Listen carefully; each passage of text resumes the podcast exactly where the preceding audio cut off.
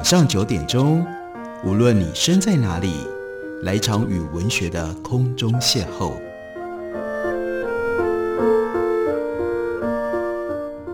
杨照谈书，邀您一同遨游文学世界，认识古今中外的经典之作。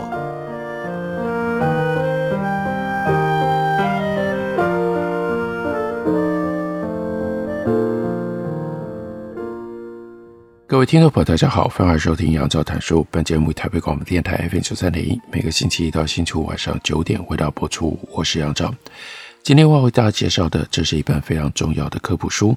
如果你对于黑洞有好奇、有兴趣，但永远都搞不清楚黑洞到底是什么的话，那请你来看《黑洞简史》，这是猫头鹰出版公司的书，作者呢是 Marcia Patusiak b a t u s i a g 抓住了我们对于黑洞的好奇，在这本书里面，他并不是要从物理学上帮我们解释黑洞的理论，他要讲的是黑洞是如何被发现，关于黑洞的理论牵涉到哪一些人，在什么样的时代、什么样的环境当中，又如何被创造出来。其中有一条背景的主题主线，那就是这个现象。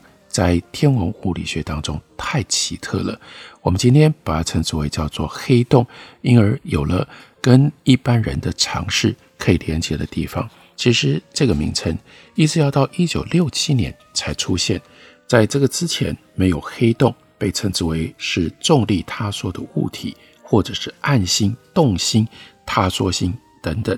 那因为这样，这是物理学自己内部的重要的争议。这样的一个重力上的极端现象，因为在时间跟空间的连续体上面发挥了作用，以至于使得连时间的概念在黑洞的现象当中都要被重新定义。这是完全挑战了过去就连天文物理学家他们都在心里面必然复印的一幅宇宙的图像。要改变宇宙图像，才能够让黑洞被看到、被解释。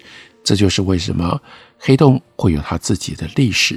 要让黑洞在天文物理学上能够得到一席之地，中间经过了漫长的历史，中间有很多冲突的现象，中间也牵涉到很多人的努力。今天我们已经很熟悉黑洞这个名词了，不过黑洞这个说法是刚刚提到了，一直要到一九六七年才变成了正式的称号。黑洞这个说法向来就具备有幽暗阴森的恶名。一七五六年六月，在印度加尔各答的胡格利河岸边，属于英国的驻防地 Williamsburg，当时的孟加拉省省长叫德乌拉，他派出军队俘虏了一百四十四名的英国男性和两名女性。历史学家说，达乌拉的部下把至少六十四名人质监禁在一个拥挤的小牢房里。那叫做 black hole 黑洞。据说经过炎热几乎透不过气的一个晚上，只有二十多个人活了下来。从这次可怕的事件之后，black hole 这一词呢，其实是被用来指那可怕的恶劣环境的监禁地方，有锁的牢房，进得去却永远出不来。一九六七年的秋天，在发现了电波脉冲星之后。美国 NASA 太空总署名下的戈达德太空研究所在纽约市办了一场会议。那这个时候，重要的太空物理学家惠勒，他在会上第一次提到了 “black hole” 的说法。后来他经常说这个故事：神秘的哔哔的声音来自于红巨星、白矮星还是中子星呢？惠勒说，他告诉与会的天文学家他自己的答案：这些声音来自于。重力塌缩物体讲了四五次之后，有人就问他说：“哎，这个重力塌缩物体真的太难讲了，也太难理解了，你要不要干脆就把它称之为叫 black hole？” 于是惠勒就照办了。尽管科学家在一九六七年发现了脉冲星，但是到一九六八年才公诸于世。Nature 杂志在二月终于看出了相关的论文。宣布脉冲星的存在，戈达德太空研究所到五月举行脉冲星会议，一九六七年十一月，戈达德太空研究所举办了超新星的会议。一九六七年十二月二十九日，在美国科学促进会的年度聚会上，辉勒在晚餐后的演说提到了黑洞。不过，在这个之前，一九六三年有一场德州的座谈会，当时担任《生活》杂志科学编辑的 Rosenfeld，他在关于新发现的类星体文章当中提到了 Black Hole。报道德州座谈会的时候，他注意到有两位物理学家提出恒星的重力，他说或许能够解释类星体的能量是从哪里来的。重力他说会导致宇宙当中出现看不见的黑洞。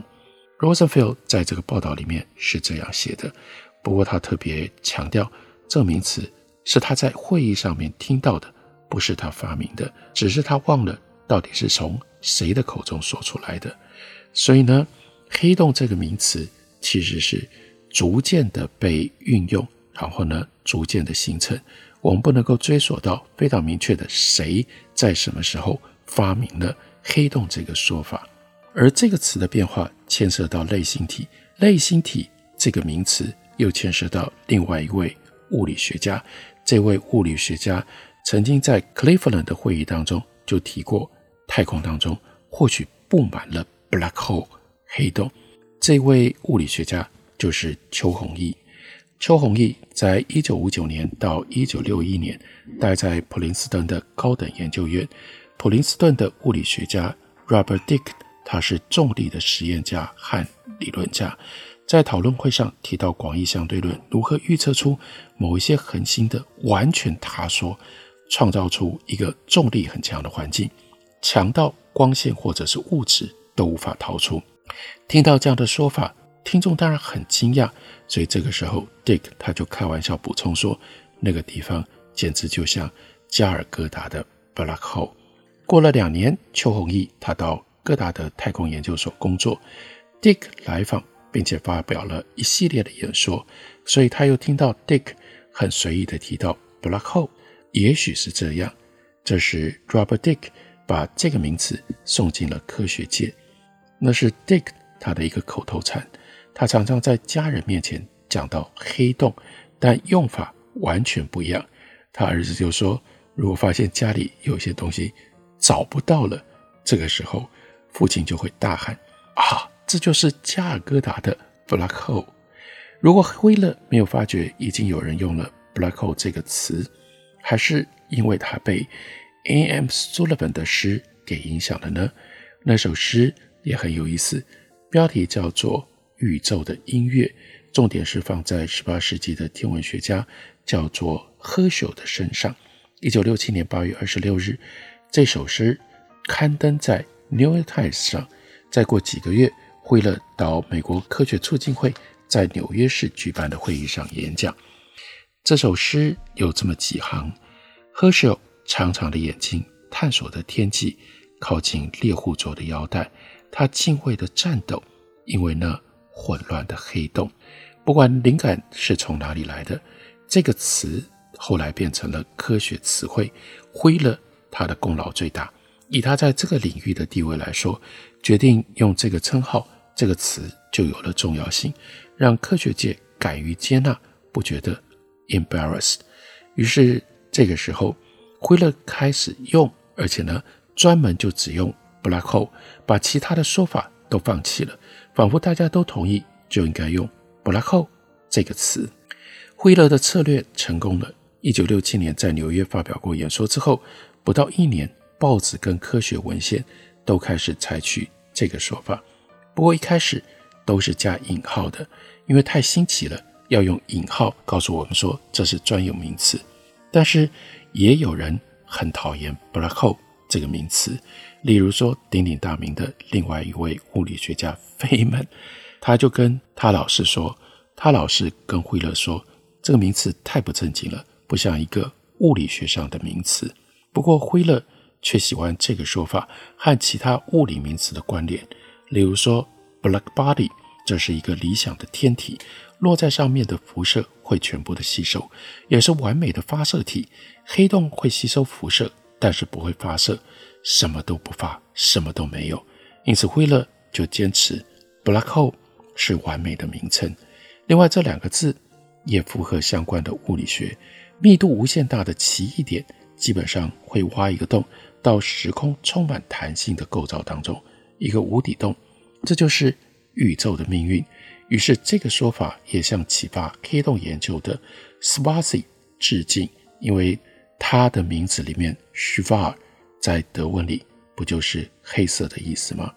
所以惠勒说，黑洞这个词在一九六七年出现之后，就术语来说不算什么，但是你不能忽略它的心理作用。这个名词出现了之后，越来越多天文学家和天文物理学家懂了，黑洞也许不是我们想象出来的虚构产物，是值得花时间花钱去寻找的天文物体。所以到这个时候，黑洞终于站上了舞台，成为主角。这个物体之前吸引不了大家的注意力，现在有了让大家好奇的名称，就引来了更多的人。这就是为什么巴图西亚克他要写《黑洞简史》，因为包括为什么能够投注这么多的理论跟观察实验的资源心力去追查黑洞，有一部分跟他叫做黑洞是有非常密切的关系，而这个名词。又有它自己的来历，就只能够让我们用这种方式来予以认识跟体会。我们休息一会儿，等会儿来继续聊。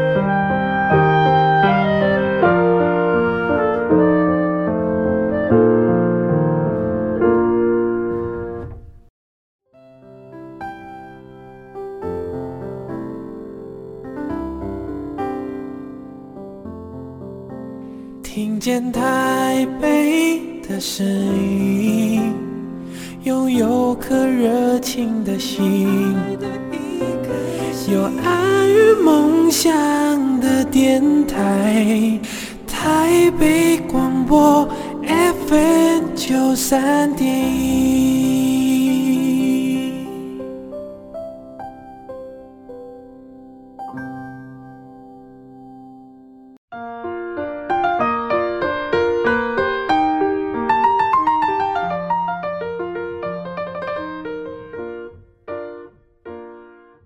感谢您继续收听《杨照谈书》。本节目以台北广播电台 FM 九三点一，每个星期一到星期五晚上九点，为大家播出到九点半。今天为大家介绍的这本书是《黑洞简史》，作者是巴图西亚克。这本书非常精彩地告诉我们，物理学如何意识到可能有这种重力坍塌物体的存在，如何寻找，如何证明，到后来如何因为黑洞的命名，因而不只是引发了。社会大众的好奇，更进一步的也吸引了更多的资源、更多的人才投入在这个领域的研究当中。不过，要寻找黑洞真的没有那么容易。怎么样能够看到看不见的东西？要如何侦测穿越黑暗太空的漆黑的物体？我们之所以能够在宇宙当中看到任何的东西，都是透过光，而黑洞是把光通通都吸进去，而黑洞自己本身不会放出任何的光，那我们怎么可能在宇宙当中找到黑洞、看到黑洞呢？那这个时候有特别的团队，Zdovich 跟他的团队，在这个时候一直在努力，他们借用 Mitchell 早在十八世纪就提过的想法。用寻找来回摆动的明亮恒星，因为黑暗的伴星在它的轨道上拉扯。如果伴星不会发出光芒，重力测量也显示出它的重量是好几个太阳的质量，那有可能就是黑洞。到了一九六六年，他们找到了五个可能的对象，不过最后证实这些都不是恰当的对象。伴星或许十分暗淡，但还不是黑洞。所以这个时候。研究人员需要新的工具，才能够进一步的去找黑洞。幸好 Zeldovich 跟他的同事 Novikov 在短短的几年内找到了另外一个寻觅黑洞的方法，类似他们讨论类星体的时候所提到的累积作用。假设黑洞绕着明亮的恒星旋转，最大的特色，黑洞是会旋转的。那么这个时候，恒星的表面放出气体流，那是恒星风。黑洞说不定甚至连半星的外大气层都会拉走。最后有一些气体会到达黑洞，渗入黑洞强大的重力场。气体朝着黑洞冲过去的时候，原子扰动相撞，会加热到好几百万度。在这个过程当中，当然就会放射出大量的辐射，不是可见的射线，而是 X 射线。在太阳的黑色背景底下，虽然看不见黑洞，但他们对周遭环境的影响却会让自己现身。包围黑洞的 X 射线剧烈而强大，就会宣示黑洞就在这里。Davidovich 跟 Novikov，Davidovich 和 Novikov 他们呢，后来就说，这会让人想到大家都知道的例子。就是在街灯柱下找钥匙，我们习惯在比较容易找到钥匙的地方去找。寻找鲜明的 X 射线的源比较容易，在一堆堆星表里寻找扭动的恒星，那就难多了。在两位苏联研究人员发现这件事的时候，幸好 X 射线天文学也快速的发展，成为研究宇宙的新工具。所以接下来这里书就带我们去了解。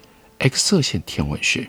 第二次世界大战之后，美国海军研究实验室的研究人员用剩余的德国 V2 火箭，把设备打到大气层外，记录太阳所发出的 X 射线。这种射线在地球表面没有办法侦测。尽管 X 射线能够在短距离之内就轻易地穿透物质，但是它波长非常短，它是波长很短的电磁波。